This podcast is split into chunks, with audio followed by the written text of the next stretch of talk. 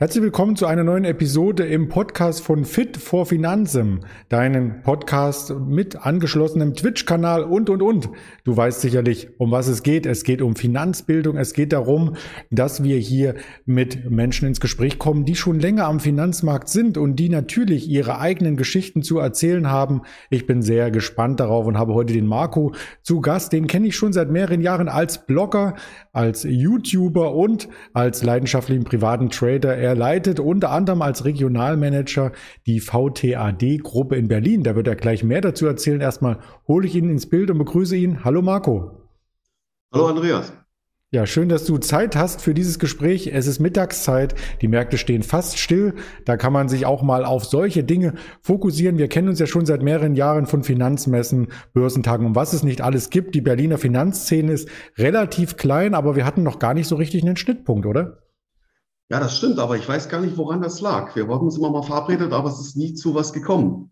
Schade ja, eigentlich. Was lange währt, wird endlich gut. Jetzt machen wir einen Podcast zusammen. Also davon habe ich auch lange geträumt, freue ich mich drauf und äh, steige gleich persönlich ein in eine Zeitreise, ein Stück zurück, wie du denn angefangen hast. Du schreibst selber auf deiner Homepage ähm, traders-blog.de. Das verlinke ich natürlich in den Shownotes mit, dass der Zuhörer das auch findet, dass du seit der Dotcom-Blase an der Börse aktiv bist. Und meine Frage dazu ist, ist diese Internetblase damals dein richtiger Fixierungspunkt als Einstieg gewesen oder warst du schon vorher aktiv? Ja, grundsätzlich kann ich nicht sagen, es war jetzt mein Einstiegspunkt. Ähm, ich bin vorher nicht aktiv gewesen, aber ich habe geguckt, ja, wie jeder andere auch mal so ein bisschen, die Börse bewegt sich, da passiert was, kann man was machen, aber ich habe nie eine Aktivität gestartet daraus. Letzten Endes kam dann die Dotcom-Krise, aber vor, kurz vorher haben, naja, du bist ja gar nicht mehr dran vorbeigekommen in den Medien, an Aktien, an Börse, an äh, Investment, Spekulieren und, und, und.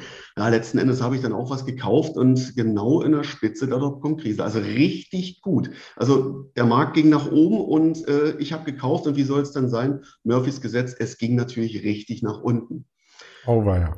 Ja, ich habe erstmal eine richtig schöne blutige Nase geholt. Ähm, ja, einen Monat lang habe ich gut verdient, muss ich dazu sagen. Also wirklich einen Monat und dann hat sich mein Einstiegskapital ungefähr halbiert. Darf man denn wissen oder kannst du dich erinnern, was du da gekauft hattest? Es waren äh, eigentlich nur Investmentfonds. Aktien habe ich damals gar nicht, äh, Einzelaktien habe ich nicht so gehandelt, hat mich nicht so interessiert. Ich bin dann eher so ein bisschen in die Investmentfonds-Schiene gegangen und habe versucht, so ein bisschen zu streuen, mein Kapital. Ich habe schon damals so ein bisschen versucht, risikobewusst zu agieren und habe mich dann auch so ein bisschen auf Trends verlassen. Ich habe mir vorher die Charts von den Fonds angeguckt und habe gesehen, okay, die laufen seit langer Zeit aufwärts warum soll ein Trend äh, brechen, wenn er schon so lange geht? Also so, so intuitiv so ein bisschen naja, die Dow-Theorie im Hinterkopf gehabt, ohne sie schon zu kennen. Also von daher war das schon ganz gut. Ja, und dann ging es natürlich ganz schön bergab. Und dann hast du dir gedacht, äh, was die äh, Investmentfondsmanager nicht können, das kann ich selber besser und hast eigene Aktien gekauft? Ja, das hat lange, lange Zeit gedauert, muss ich sagen. Ich habe erst mal versucht, das Ganze zu verdauen. Ich habe wirklich äh, einen, einen wahnsinnigen Verlust hingelegt, weil Stop-Loss kannte niemand damals und von daher, es wurde auch nirgendwo äh, propagiert, dass, es, dass man wieder aus dem Markt rausgehen soll, wenn man mal einen Verlust gehen könnte. Also so ein Risiko-Money-Management, darüber hat niemand gesprochen drüber. Das war in der Literatur nicht zu finden, im Internet nicht zu finden und bei den Banken schon gar nicht. Ja, was habe ich gemacht? Ich habe mich dann anderweitig umgeguckt, habe den Großteil verkauft. Zwei Fonds habe ich sogar noch, zwei Stück. Mhm. Ja, ich habe heute mal wieder reingeguckt. Die habe ich als mahnendes Beispiel drin gelassen. Der eine hat sage und schreibe minus 65 Prozent immer noch. Gut, hat immer noch ein bisschen Dividende abgeworfen, aber der andere hat sich erholt.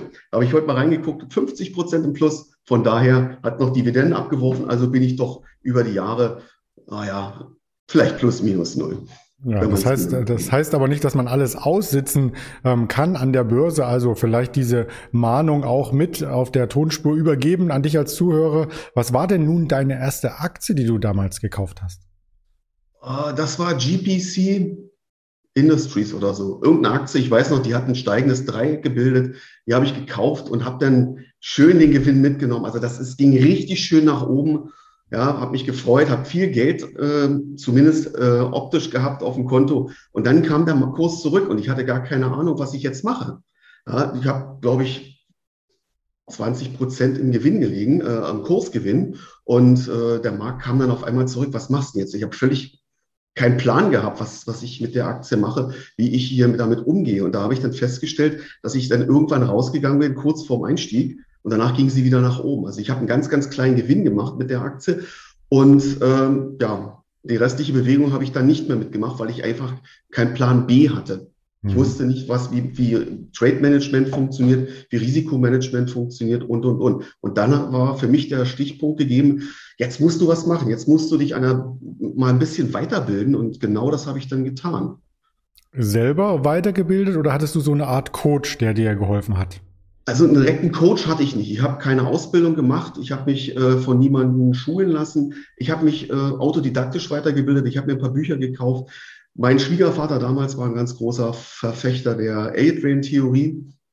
Ähm, und da habe ich natürlich jemanden gehabt, mit dem ich mich auch austauschen konnte, obwohl ich mit der A-Train-Theorie nie großartig warm geworden bin. Eher dann mit anderen Bereichen. Aber wir hatten, ich hatte jemanden, mit dem ich mich austauschen konnte. Das war schon mal ein Riesenvorteil. Das haben die meisten Trader, die meisten, die mit der Börse anfangen, nämlich nicht. Die sitzen für sich allein im stillen Kämmerlein und, äh, ja, und schmoren in ihrem eigenen Saft und versuchen da irgendwas zu produzieren, was natürlich meistens immer nach hinten losgeht. Da können wir sagen, was wir wollen. Aber Fachliteratur habe ich viel gelesen und aus dieser Fachliteratur, da war mal so ein ganz kleiner Werbeflyer drin und da stand VTAD. Hm. Vereinigung der technischen Analysten Deutschlands. Aha, habe ich erst gedacht, oh Gott, ganz fürchterliches Zeug. Aber irgendwann Jahre später bin ich wieder auf die VTAD gestoßen und bin dann auch Mitglied geworden. Das war eigentlich ein ganz großer Punkt, der für mich sehr wichtig war.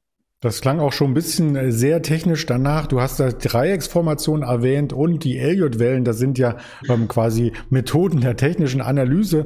Äh, das heißt, die Fundamentalanalyse hast du gleich beiseite gelassen, übersprungen oder später irgendwann ins Kalkül gezogen? Äh, ich sag mal die ersten beiden. Ich habe es beiseite geschoben und komplett übersprungen. Es hat mich von Anfang an überhaupt nicht interessiert.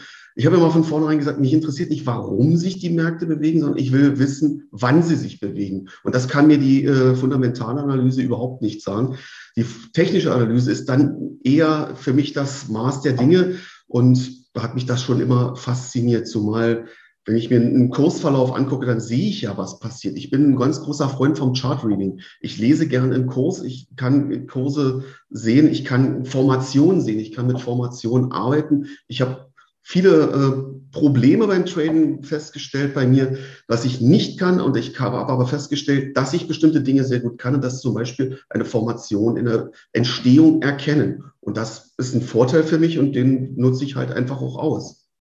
Und das hast du äh, quasi dann perfektioniert, indem du öfters zu den VTAD-Veranstaltungen gegangen bist oder du bist, glaube ich, sogar eingetreten. Musst du ja als Regionalmanager ja. irgendwann mal. Also angefangen hat das so, ich bin dann irgendwann mal äh, hingegangen zu den Meetings, habe dann mal äh, kostenlos geschnuppert, so wie jeder bei uns mal kostenlos schnuppern darf. Mal gucken, wie sieht's denn so aus, was ist denn, was wird da geboten, ja, wie ist der Rahmen, wie ist der Ablauf und gefällt einem das überhaupt, was man da macht. Ja, das hat mir unheimlich gut gefallen. Das war eine recht kleine Gruppe in Berlin damals noch und bin dann aber auch recht schnell Mitglied geworden. Wir hatten dann einen Regionalleiter, der hat mich auch so ein bisschen unter seine Fittiche genommen. Damals war es Stefan Salomon. Von ihm bin ich so ein bisschen in die Trendanalyse, so ein bisschen in die Candlestick-Analyse gekommen.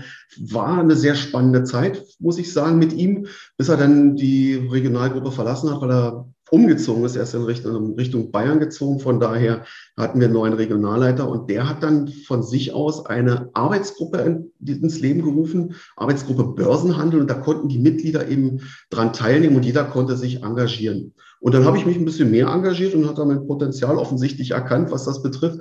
Ja, und hat mich ins Regionalmanagement geholt. Und irgendwann ist er dann altersbedingt ausgeschieden und dann bin ich nachgerückt. Und so leite ich jetzt seit vielen Jahren die Regionalgruppe in Berlin. Wir haben knapp 130 Mitglieder in Berlin, also schon mal eine ganze Menge. Ja, macht Spaß. Das glaube ich dir. Stefan Salomon ist mir auch ein Begriff. Ich habe sein Buch auch zugesendet bekommen. Er hat nämlich letztes Jahr ein Buch veröffentlicht. Steht auch hier in meinem Bücherregal. Als Zuhörer kannst du es natürlich nicht sehen, aber später gibt es das Video auch nochmal im Podcast von Fit for Finanzen. Und zum VDAD habe ich natürlich dann auch eine enge Bindung. Erst vor einer Woche durfte ich bei euch einen Vortrag halten. Stimmt doch, oder? Ja, aber sehr gut. Also war wirklich ähm, ein paar sehr interessante Sachen drin. Auch einige Dinge, die ich selbst äh, verwende, benutze. Ja, von daher war das schon echt eine klasse Angelegenheit. Das wäre ja, auch gleich die, immer wieder mal vorbeikommen, sich eintragen über die Homepage, schauen, was es für Themen gibt. Und das bringt mich zur nächsten Frage. Wenn du über die Jahre hinweg schon so viele Themen und auch Referenten gehört hast, wiederholt sich das irgendwann oder gibt es da immer noch was Neues, was du herauslesen und hören kannst? Äh, ja, würde ich äh, zu 100 Prozent unterstreichen äh, und unterschreiben. Das ist jedes Mal irgendwas anders. Wir haben eine Mitglied zum Beispiel, der sagt, wenn der Referent bei uns eine Sache am Abend anspricht, die ich für mein Trading verwenden kann, dann war es ein gelungener Abend der geht fast immer mit einem gelungenen Abend raus. Die Bandbreite der technischen Analyse ist so groß, so vielfältig. Ja, da gibt es so viele Sparten, die man besetzen kann und aus denen man berichten kann. Und deswegen versuche ich auch immer wieder unterschiedliche Referenten einzuladen. Äh, so hat man immer die ganze Bandbreite der technischen Analyse aufbereitet und es gibt immer mal wieder irgendwas Neues. Dazu muss man auch sagen, es gibt bei der VTRD auch die Möglichkeit, eine Forschungsarbeit abzugeben. Alle zwei Jahre wird der VTRD Award äh, ausgelobt. Wir setzen uns ja ein bei der VTRD für die Förderung und die Pflege der technischen Analyse. Und da kann man Forschungsarbeiten im Bereich der technischen Analyse einreichen. Das, die besten drei werden da sogar mit einem Geldpreis prämiert. Das klingt ein wenig danach, als ob du diesen äh, Job quasi auch bis ins Rentenalter machst und dann erst übergibst, weil es dir so viel Freude macht.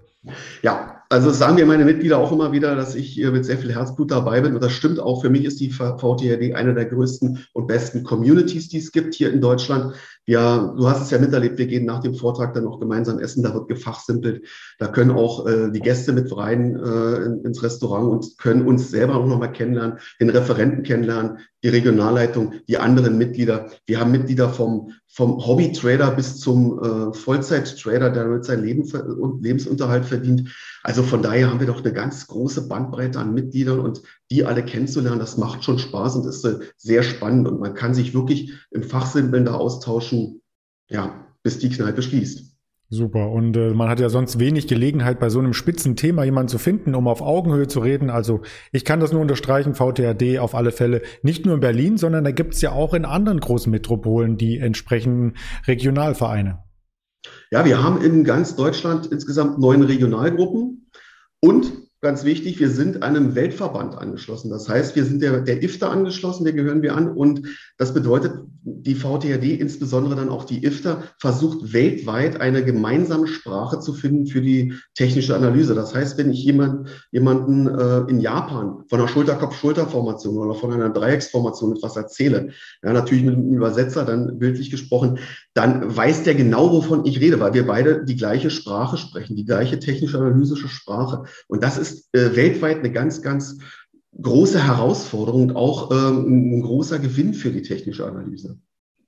Du hast jetzt schon mehrere charttechnische Formationen, Analysemethoden angesprochen. Ähm, gibt es denn da ein Lieblingssetup von dir? Vielleicht doch das Dreieck, was du zuerst genannt hast?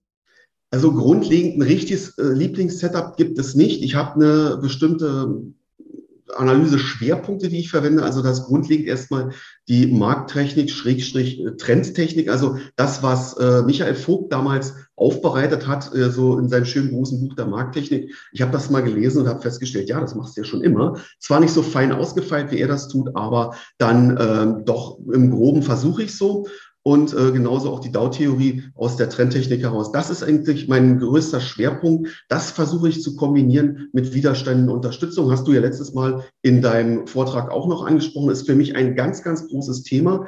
Und das Ganze gepaart noch mit äh, Candlestick-Formationen. Sicherlich den einen oder anderen Indikator habe ich auch noch mit dabei. Aber die sind eher nur schmückendes Beiwerk beziehungsweise spielen im Screening dann für mich eine Rolle, um zu sagen, okay, ich suche mir ein bestimmtes Marktumfeld, in dem ich handeln möchte und dann zeig mir bitte, lieber Scanner, nur diese oder jene Werte, die wirklich in diesem Marktumfeld sich befinden. Für den Einsteiger ist sicherlich schwierig, einen Scanner erstmal zu finden, zu aktivieren und all das zu überblicken. Gibt es denn da Tools oder Webseiten, wo man als Einsteiger erstmal die ersten Grundlagen austesten kann? Ja, die gibt es mit Sicherheit. Also ich verwende für meine charttechnischen Analysen äh, fast ausschließlich ProRealtime. Ist ein äh, End of Day und für den Anfänger erstmal eine komplett kostenfreie äh, Plattform. Wenn man äh, Intraday-Daten haben möchte, dann muss man sie bezahlen, dann muss man die Plattform bezahlen. Aber ansonsten sind die ganzen, oder die, die meisten ähm, Features in dem Ding äh, komplett kostenfrei. Also das Ding würde ich jedem Anfänger empfehlen. ProRealtime ist da wirklich die erste Wahl für den Anfänger. Vielleicht um noch ein zweites zu nennen, Trade Signal Online ist auch eine Webseite, wo man ebenfalls außer die ganz kurzfristigen Intraday-Daten ganz viel angeboten bekommt an ähm, verschiedenen Instrumenten, also alle Aktien an allen Börsenplätzen, um nur ein Beispiel zu nennen, aber auch Rohstoffe und ähm, Währungspaare und dort ganz viel in technischer Analyse ausprobieren kann. Ja, da haben wir schon mal einen großen Abschnitt hier quasi besprochen. Kommen wir zu deinem Social-Verhalten, so sagt man es, glaube ich, heute ich habe ja eingangs gesagt, ich kenne dich auch von YouTube und so weiter und verfolge da deine Beiträge auch auf Instagram. Also du bist auf den sozialen Medien sehr, sehr aktiv. Was hat dich denn dazu bewogen, aus der technischen Analyse, die man vielleicht auch im Verein zusammen ausführt, dann so in eine breite Öffentlichkeit zu gehen? Grundlegend möchte ich die Analyse, die technische Analyse weiterbringen. Also wir haben in Deutschland eine viel zu geringe Kultur oder zu kleine Kultur, was das Investment, das äh, Traden, den wie sagt man so schön, eine Aktienkultur. Die ist viel zu klein, die wir haben.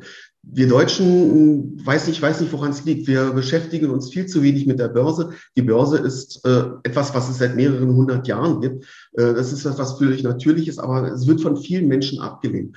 Aber es kann für uns etwas Gutes sein. Der eine oder andere verdient seinen Lebensunterhalt damit, der andere bessert sein Einkommen damit auf als nebenberuflicher Trader. Da gibt es viele Möglichkeiten, die man da äh, wie man da äh, aktiv werden kann. Oder ich kann versuchen, mir mein Vermögen fürs Alter aufzubauen, meine Altersvorsorge. Ja, das, wir müssen uns überlegen, äh, wie viel bekommt dann überhaupt noch Rente, wenn man einen ganz normalen 9-to-5-Job bekommt, äh, hat und da Montag bis Freitag arbeitet. Wie viel Rente bekomme ich denn als, als Rentner heutzutage noch? Reicht das dann irgendwann für meinen Lebensunterhalt aus? Und da kann ich überlegen, ist dann die, der Handel an der Börse, ob kurz- oder langfristig, jetzt sei mal dahingestellt, für mich nicht eine interessante Geschichte und kann damit ein bisschen was bewirken für die Zukunft. Und das ist mein Argument, wo ich sage, wir müssen auch den jungen Menschen was beibringen. Wir müssen den jungen Leuten zeigen, dass es an der Börse sehr lukrativ sein kann, aber mit gewissen Regeln. Das ist ganz, ganz wichtig. Und das ist äh, eine meiner Grundphilosophien und für mich der heilige Gral, die Risiko- und Money-Management. Das ist das A und O. Wenn du das beherrschst, dann bist du ganz weit vorn. Und das versuche ich auch rüberzubringen. Leider sind das ist das das Video, was ich gemacht habe, was mit am wenigsten geklickt wird. Ja, wenn es um Thema Trends geht, Langfristigkeit, ähm, dann mögen viele die Scheuklappen aufsetzen, weil sie eben kurzfristigen Erfolg haben wollen. Aber ich glaube, der langfristige Erfolg, der bringt am Ende dann doch mehr und vor allem auch niedrigeren Blutdruck, also nicht so viel Aufregung ins Depot, weniger Volatilität, wie das Fachwort so schön heißt. Und da gibt es ein Projekt von dir mit einem weiteren Mitglied aus dem VTAD. Das habe ich entdeckt, den Trendbullen. Dem folge ich übrigens auch auf YouTube. Was hat es denn damit auf sich? Ja, wir haben äh, überlegt, wie kann man sinnvoll langfristig oder mittelfristig äh, Aktienmärkte handeln? Wie kann man eine, eine vernünftige Rendite erwirtschaften und und das Ganze aus verschiedenen Gesichtspunkten. Dazu muss ich sagen, der Christian Lukas, mit dem ich das zusammen betreibe, er hat komplett andere äh, Analyseschwerpunkte. Er ist überwiegend der Volumenanalyst, muss man dazu sagen. Er kümmert sich um das Volumen. Wie sind die Märkte, wie laufen die Märkte unter äh, Volumengesichtspunkten? Und deswegen haben wir auch unsere Arbeit zweigeteilt. Er ist derjenige, der äh, die Märkte scannt für uns. Ich bekomme zum Wochenende mal eine Scanlist von ihm. Aus dieser Scanlist ähm, bastel ich eine Watchlist und werde die Trades dann umsetzen nach meinen Gesichtspunkten, nach charttechnischen Gesichtspunkten. Äh, wir haben da sogar ein Lehrvideo zu erstellt, was man auf unserer, äh, ja, auf seiner Webseite dann kaufen kann. Das Ding geht zwei Stunden, da sind Analysemethoden drin, die findet man in keinem Lehrbuch. Und ich versuche das Ganze mit technischen Mitteln dann zu traden und äh, dann in einem vernünftigen, vorher festgelegten ähm, Positionsmanagement und auch Risikomanagement unterlegt auch äh, umzusetzen, bis wir dann rausgehen. Wir haben eine relativ ordentliche Rendite in den drei Jahren, die wir das jetzt machen. Haben wir, äh, ich habe gerade geguckt, knapp 27 Prozent Gesamtperformance, okay. Der Corona-Crash hat uns natürlich letztes Jahr ein bisschen schlecht in die Karten gespielt. Genauso ähm, davor gab es eine, eine, eine relativ lange Drawdown-Phase, obwohl wir nur einen zwölfprozentigen Drawdown haben. Von daher ging das. Aufgrund des Risiko- und Money-Managements, was wir betreiben, sind wir auch letztes Jahr im Corona-Crash relativ schnell draußen gewesen, haben also nicht allzu viel federn lassen müssen. Und wenn du wir sagst, dann heißt das, diese Performance, die kann man auch nachvollziehen. Das Ganze ist nämlich verbrieft als Wikifolio-Zertifikat. Also das heißt, jeder Anleger, der sich dafür interessiert, kann reinschauen, welche Werte hier vorhanden sind und kann auch davon partizipieren, wie ihr die Aktien, und das sind ja mehrheitlich Aktien, managt. Ja, man kann das Zertifikat an der Börse kaufen und aktiv handeln. Hm? Das klingt gut. Und über sieben Prozent jährliche Performance. Ich habe es mal ausgerechnet. Ähm, das ist ja auch etwas, was durchaus mit dem DAX mithalten kann von der durchschnittlichen Performance her. Also insofern ähm, seid ihr genauso gut wie der Markt. Das muss man erstmal schaffen. Ja, aber da muss man aber dazu sagen, dass der wichtigste Punkt dabei ist, der Arbeitsaufwand dabei ist minimal. Ich weiß jetzt nicht aus dem Mut, wie lange Christian dafür braucht, bis er die Scanlist erstellt. Wahrscheinlich drückt er bloß aus dem, auf den Knopf, äh, konvertiert das Ganze von seinem Programm in Excel und schickt mir die Excel-Datei dann rüber. Aber ich sitze vielleicht eine Dreiviertelstunde da, einmal die Woche. Dann montags, dienstags gucke ich, wann komme ich in die Trades rein, die ich hier rausgesucht habe. Und das war's dann eigentlich schon. Das nächste äh, Management findet am nächsten Wochenende statt. Also das ist wirklich minimaler Zeitaufwand, den man hier braucht, um dann äh, eine ordentliche Performance abzuliefern. Ich finde das schon mal sehr positiv. Hm. Das klingt auch sehr positiv. Wenig Zeitaufwand, trotzdem eine kontinuierliche Rendite erwirtschaften. Wer träumt nicht davon? Aber du als aktiver Trader machst ja sicherlich noch mehr in den Märkten. In welchen Zeiteinheiten bist du denn unterwegs? Überwiegend ähm, vier Stunden Chart in Währungen. Also ich handle ähm, nur zwei Assetklassen, also das ist, sind Währungen und das sind Aktien. Äh, Währungen im vier Stunden Chart. Ich bin vom ein Minuten Chart mal äh, wieder zurückgekommen. Ich habe lange Jahre äh, wirklich viel Intraday gehandelt und habe festgestellt, dass ich eigentlich mit größeren Zeitebenen mindestens die gleiche Performance, wenn nicht sogar besser äh, abschneide. Aber der Zeitaufwand, den ich habe, der ist eklatant größer gewesen. Also von daher äh, ist der Vier-Stunden-Chart doch eine schöne, ruhige, runde Sache. Aktien handle ich ausschließlich End of Day. Ebenfalls eine schöne, ruhige Sache. Da werfe ich morgens den Scanner an, schaue mir die Aktien an, die relevant sind, klopft die ein bisschen ab auf ähm, News, die da kommen, auf Earnings, Dividendenzahlungen und, und, und, dass ich da nicht irgendwo eine Falle tappe. Wie kurze visuelle ähm, äh, Überprüfung des Chartverlaufs nochmal, ob das alles so nach meinem Setup stimmt und dann wird das Ding nachmittags schon gehandelt. Also da ist auch minimaler Zeitaufwand und Versuch des größten Nutzens daraus zu ziehen. Um wie viele Trades ähm, geht es dann am Ende des Monats ungefähr? Am Ende des Monats ist äh, immer unterschiedlich, je nach Marktphasen in Aktien. Ich würde fast sagen, in einer Woche, da ich zwei Aktien-Setups handle auf unterschiedlichen Konten, sind das, ähm, aber beides End of Day, sind das vielleicht zehn bis zwölf Aktienpositionen, die ich in einer Woche eingehe. Und eine Haltedauer zwischen drei und naja, 15 Tagen im Schnitt. Und ähm, Währungspositionen vielleicht ein, zwei am Tag. Mhm. Vielleicht dann neue... ist auch marktphasenabhängig, äh, äh, äh, wie kommt man in die Trades rein. Manchmal bekommt man die Signale in der Nacht. Währungen laufen ja 24 Stunden rund um die Uhr durch und wenn die nachts um zwei ein Signal kommt, kann ich es nicht handeln. Da muss ich halt in diesem Markt warten, bis ich zeitadäquat wieder ein vernünftiges Signal finde. Ja, man kann das ja auch automatisieren. Nutzt du das oder gehst du dann manuell in den Markt? Ähm, bei Währungen gehe ich ausschließlich manuell in den Markt und automatisiere so gut wie gar nichts. Also das sind um die 20 Hand, äh, Währungspaare, die ich mir angucke. Das ist durchgeklickt, ich sag mal anderthalb bis zwei Minuten. Dann den Trade kurz eingelegt. Dafür nutze ich im äh, MetaTrader äh, noch ein paar Tools. Ich habe so ein Order Management. Das macht sich relativ einfach. Dadurch geht, geht die Zeit auch äh, nicht flöten, dass ich großartig anfangen muss, meine Positionsgröße auszurechnen wie viel kann ich denn da nehmen? Also das macht sich echt gut. Da muss man ein bisschen was bezahlen für, für so ein Tool, aber das hat sich echt rentiert. Und ähm, ja. That's it, wie man so schön sagt. Ja. Ähm, sammelst du dann, wenn du sagst ungefähr so zehn Trades im Monat, die einzelnen Erträge immer auf einem separaten Konto an oder wächst einfach dein Trading-Konto durch das Handeln? Unterschiedlich. Das ist komplett unterschiedlich. Ich habe ähm, meine Währungskonten versuche ich so ein bisschen ähm, aufzubauen, ein bisschen auszubauen, um dann eine größere Position zu fahren. Wenn man Aktien zu größeren Positionen fährt, ist es äh, ungünstig, ist die Snippage zu groß. Das heißt, ähm, ich ziehe mal ein bisschen was aus den Konten raus. Am liebsten wäre es mir immer mal einen Urlaub oder ein größeres Projekt davon zu finanzieren. Das ist immer ganz, ganz spannend.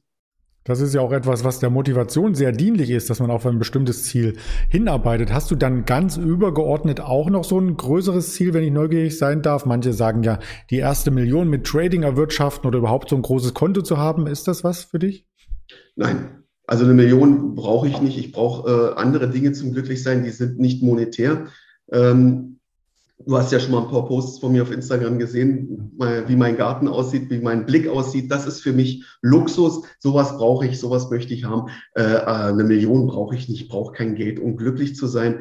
Für mich ist äh, Geld ein Mittel zum Zweck und wenn ich das Geld verwenden kann, um es mir gut gehen zu lassen, einen schönen Urlaub zu haben oder irgendwas mir leisten zu können, dann ist das was Schönes und das ist mein Ziel. Aber ich möchte nicht damit reich werden. Ich möchte und auch nicht berühmt werden. Ich möchte nur ein bisschen Geld an den Märkten verdienen und mit meiner Frau uns was Schönes gönnen.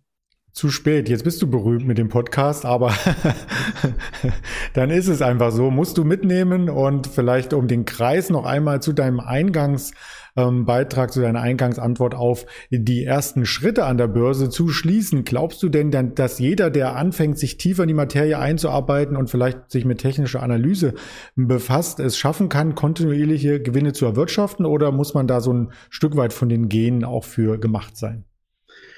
Oh, das ist eine Frage, die ist uralt.